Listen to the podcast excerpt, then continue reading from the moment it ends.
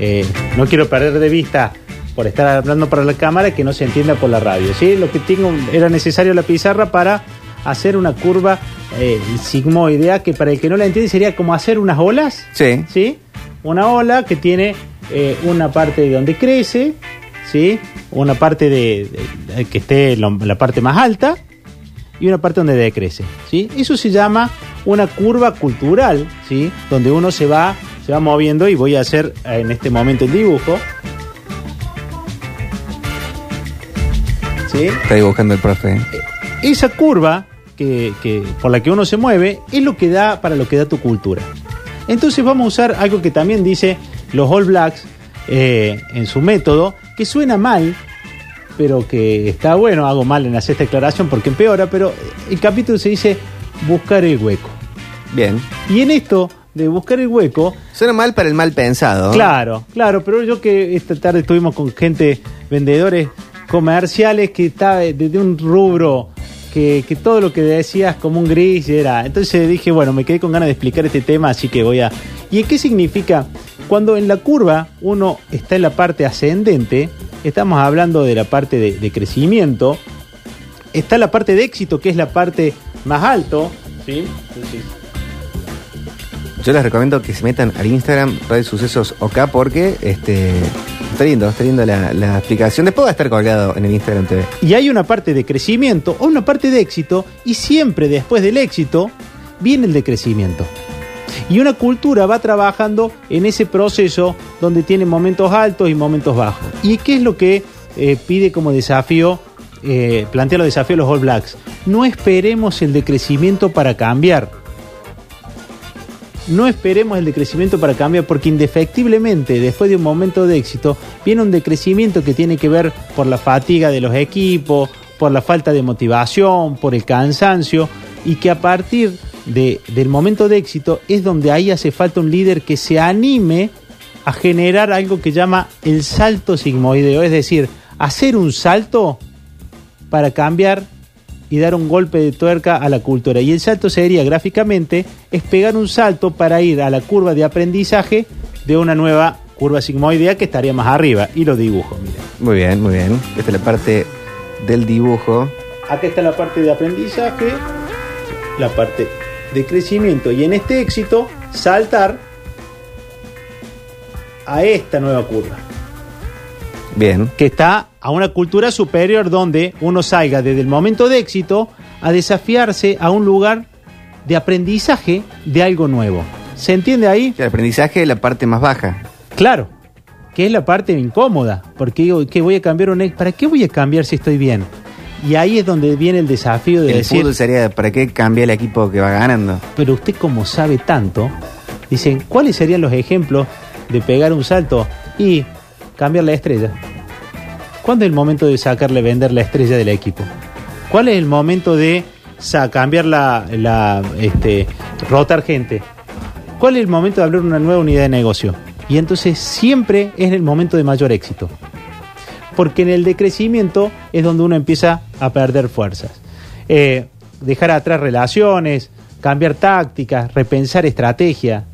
Es el momento de dar el salto. Y esa es una responsabilidad del líder. Y solo el que es líder sabe que vos decís, lo, voy a arruinar. ¿Por qué voy a cambiar el equipo?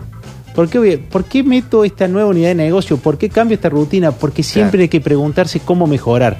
Si no lo haces, cuando empezás a decrecer ya empieza a ser tarde. Y acá uno se debe preguntar, ¿y de dónde sale la inspiración? Y la inspiración sale básicamente de cumplir cuatro etapas, ¿sí? Primero es tener en claro por qué cambiar. Un caso para cambiar, te plantea, eh, citando, citan al, al autor, al autor Will Hogg. ¿Qué querés cambiar? ¿Cuál es la situación para cambiar? Por ejemplo, la pandemia. Entonces decís, che, en la pandemia es momento de dar un salto. Eh, una situación para cambiar, no soy feliz con la radio que estoy haciendo. No soy feliz en el momento. En el caso de los All Blacks, empezaron a tener miedo a decir, yo no quiero, habían perdido mal y, y- y habían perdido la pasión, porque ellos tenían una, una, un, problema. Desde las inferiores eran tipos que los fines de semana se tomaba mucho. Entonces decían, no podés ser profesional de lunes a viernes y los fines de semana eh, alcoholizarte, pero era una tradición que venía de la infancia, y dice, esto hay que cambiarlo, y eso era una oportunidad para cambiar.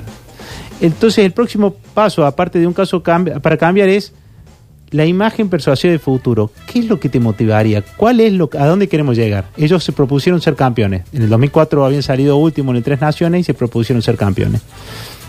Ah, ¿no fueron número uno de siempre? No. Yo pensé que era tipo el Dream Team. y tuvieron una gran crisis. Una gran crisis. Y le dieron pertenencia. O sea, siempre fueron un equipo destacado, pero tuvo un momento de donde dijeron, che, de esto no, po- no podemos volver a esto.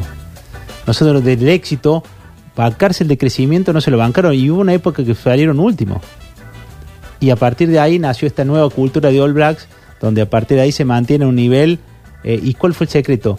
Que el crecimiento y el cambio sean sostenidos. Y solo puede ser sostenido cuando la responsabilidad es dual, es decir, del equipo y del líder. Cada uno de los gente del equipo es líder. ¿Mm? Eh, eh, tiene que ver con el porcentaje de jefe que hablabas. Exactamente, el porcentaje de jefe que tienen jefe, todos ellos son líderes. Porque el tipo que no siente liderazgo capaz de apuntalar este proceso no puede pertenecer. Yo no tengo que estar controlándote si tomás o no. Vos no de ninguna manera tomarías. Porque estarías perdiendo la oportunidad de mejora y dañando la imagen de los All Blacks. Y ese compromiso lo generaron. Y por último, eh, tiene que haber un plan de, de ejecución que sea autorreflexivo porque a veces te puedes equivocar y ajustable. Que desarrolle técnica, táctica, cuestiones físicas y lógicas. Entonces, el desafío es, la pandemia te puso en la situación de tener que hacer un, cam- un salto sigmoideo, es decir, cambiar esta cultura que te trajo hasta acá y cambiar a un nuevo aprendizaje. Ahora, si vos vas a esperar que la crisis te haga decrecer, y hay contra gente que está tratando de frenar el, el decrecimiento, decir, no, salta, genera una nueva cultura que a lo mejor tiene que ver con lo digital, que tiene que ver con una relación distinta con tu cliente, con una forma distinta de comunicarte, que no sabes, y eso es entrar a la curva de aprendizaje. Tenés que aprender, pero después de esto viene crecimiento y salir de este decrecimiento que te va a llevar a alguna situación mucho más incómoda y donde tendrás que aprender cómo salir de, de- de- de un fracaso. Ahora, ¿tiene fin eso? Porque de una curva a otra curva vas a tener el, el mismo sistema.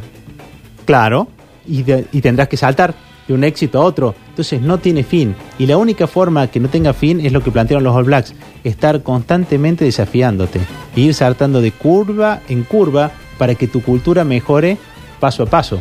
Porque si no, te va a pasar como la mayoría, que espera que algo cambie afuera para ver si cambian. Y ser reactivo estresa, quita el humor, pero aparte te vuelve reactivo y no protagonista.